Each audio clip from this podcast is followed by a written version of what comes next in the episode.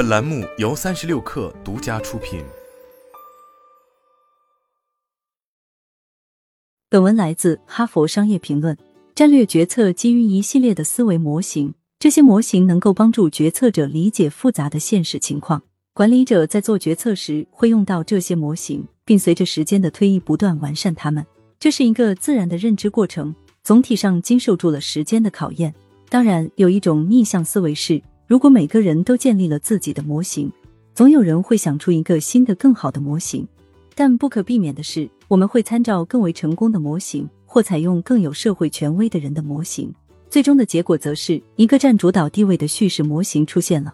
而人们对这一模型的审查和反思却越来越少。正是当该模型被大众普遍接受的时候。逆向思维的时机才会出现。第一资本金融公司 Capital One 的创始人理查德·费尔班克就是一个很好的例子。他的公司颠覆了整个信用卡行业。像花旗银行、美国银行和大通银行这样的大银行会向他们现有的客户发行信用卡，并通过直接邮寄的方式来招揽新客户，实现利润的稳步增长。他们通过客户的债务收入比率、信用评分和面谈评分来评估客户的信誉度。综合评分高于一定水平的申请人可以按照普遍适用的准条款获得信用卡。上世纪八十年代初，菲尔班克在斯坦福大学学习时，参加了一场关于信用卡行业的演讲。在以风险为基础的业务中，每个客户都具有相同的信用卡价位、相同的年利率和年费。这一事实在菲尔班克看来是不合理的。他意识到，高风险的客户得到了低风险客户的补贴。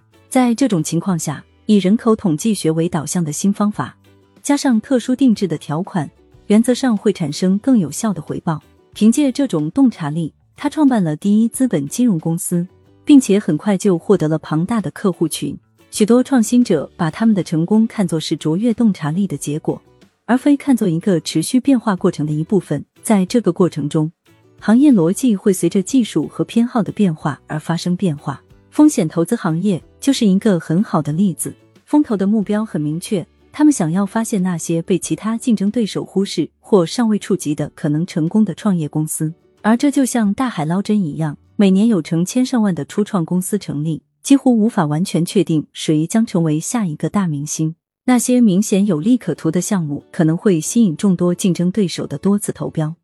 因此风投的预期利润将被稀释。为了应对这一挑战，风险投资家往往会扮演知识经纪人的角色。他们将自己的私人社交和职业小圈子的内部信息重新组合起来。如果没有他们的重组工作，这些小圈子就不会有任何联系。这一举动在两方面增加了他们取得投资成功的几率。首先，他们得到的创意通常来自他们自己的精英网络，所以平均质量比其他地方要更高一些。其次，由于网络连接使互动变成了一个一再重复的游戏，因此来自同行业的竞争也明显减少了。由于这种方法固有的先发优势，硅谷的后入者注定是风投行业的失败者。但是有一家公司德丰杰发现了该模型的内在缺陷，在经营网络中，人们的想法往往趋于融合，因为该网络的人际关系变化不大，而这使他们受困于之前的经验，使他们不太可能以不同于以往的方式评估新想法。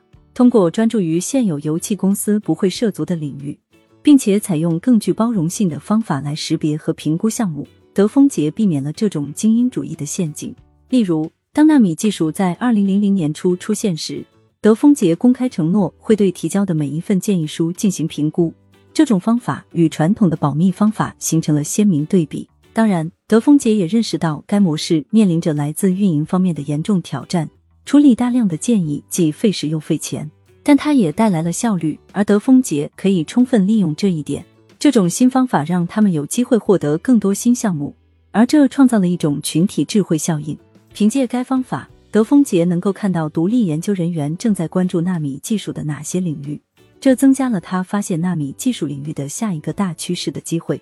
并帮助他们更好的识别能够在该趋势中获胜的初创企业。认识到主导逻辑的错误只是一方面，另一方面。你还必须根据新的假设和理论制定相关策略，这就要求员工能够运用新颖的思维模式。这也是企业能够从创造多元化劳动力中受益的主要原因之一。这里的陷阱在于，组织往往相信他们可以根据客观的标准通过招募最优秀的个人来解决复杂的问题。这一观点在处理相对有限的任务时是成立的，但在其他方面，当个体能够产生与现有团队成员不同的额外想法或观点时，他的认知资源则更加有用。例如，在为第一资本公司做招聘时，用费尔班克的话来说，他利用了一个对信用卡完全一无所知的人客观而无知的看待世界的力量。第一资本公司的局外人的确提供了这一优势。该研究小组进行了一项实验，实验过程如下。该公司只接受面试分数最高和最低的申请者，并跟踪记录了这两组人的还款记录。在信用卡被批准后的三年里，他们没有发现二者之间统计学上的差异，这证实了他们的直觉，即对信用卡申领人进行的面谈没有必要。菲尔班克和他的团队怀疑面试官是刻板印象和偏见的受害者，女性、有色人种和移民经常因为面谈分数低而被拒绝申领信用卡。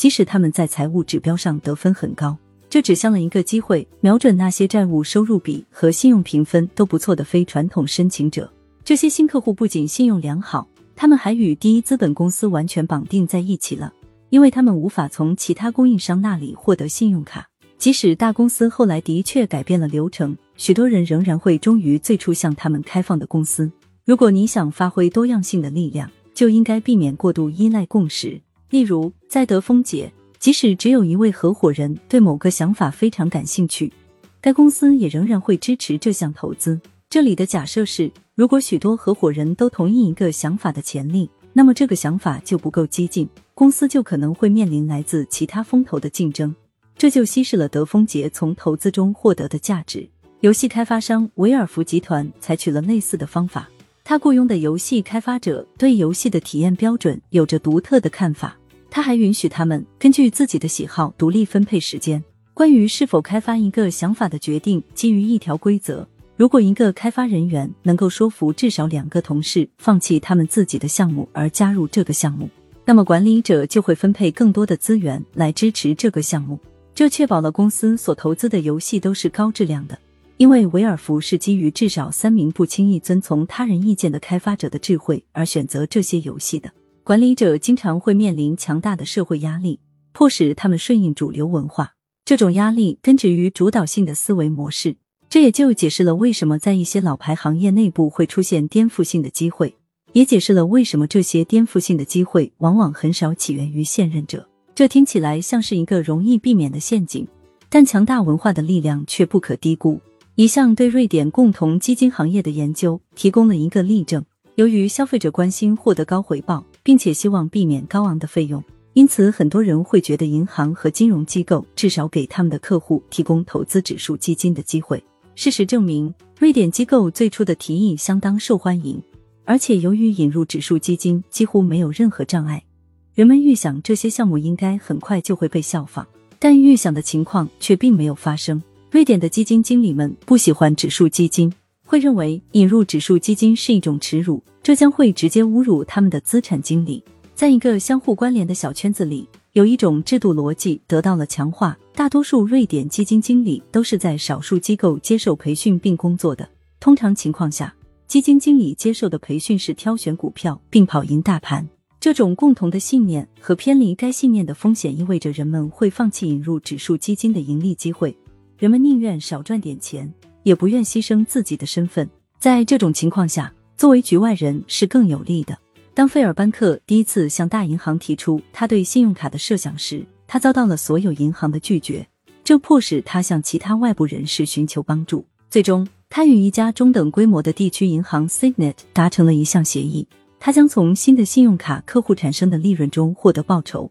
同时他也获得了该银行信用卡业务部门的完全控制权。偏见创造了机会，但他们也常常被各种行为和社会陷阱所包围着。这些陷阱阻止了战略决策者的认识和行动。这意味着主流管理者往往缺乏打破现状所需的洞察力、能力和自信。如果这种现状一开始就是他们自己创造的，那就更不必说了。为了避免这些陷阱，你要做一个聪明的逆向思维者，寻找认知失调，撒一张大网。拥抱多样性，并保持局外人的身份和意识。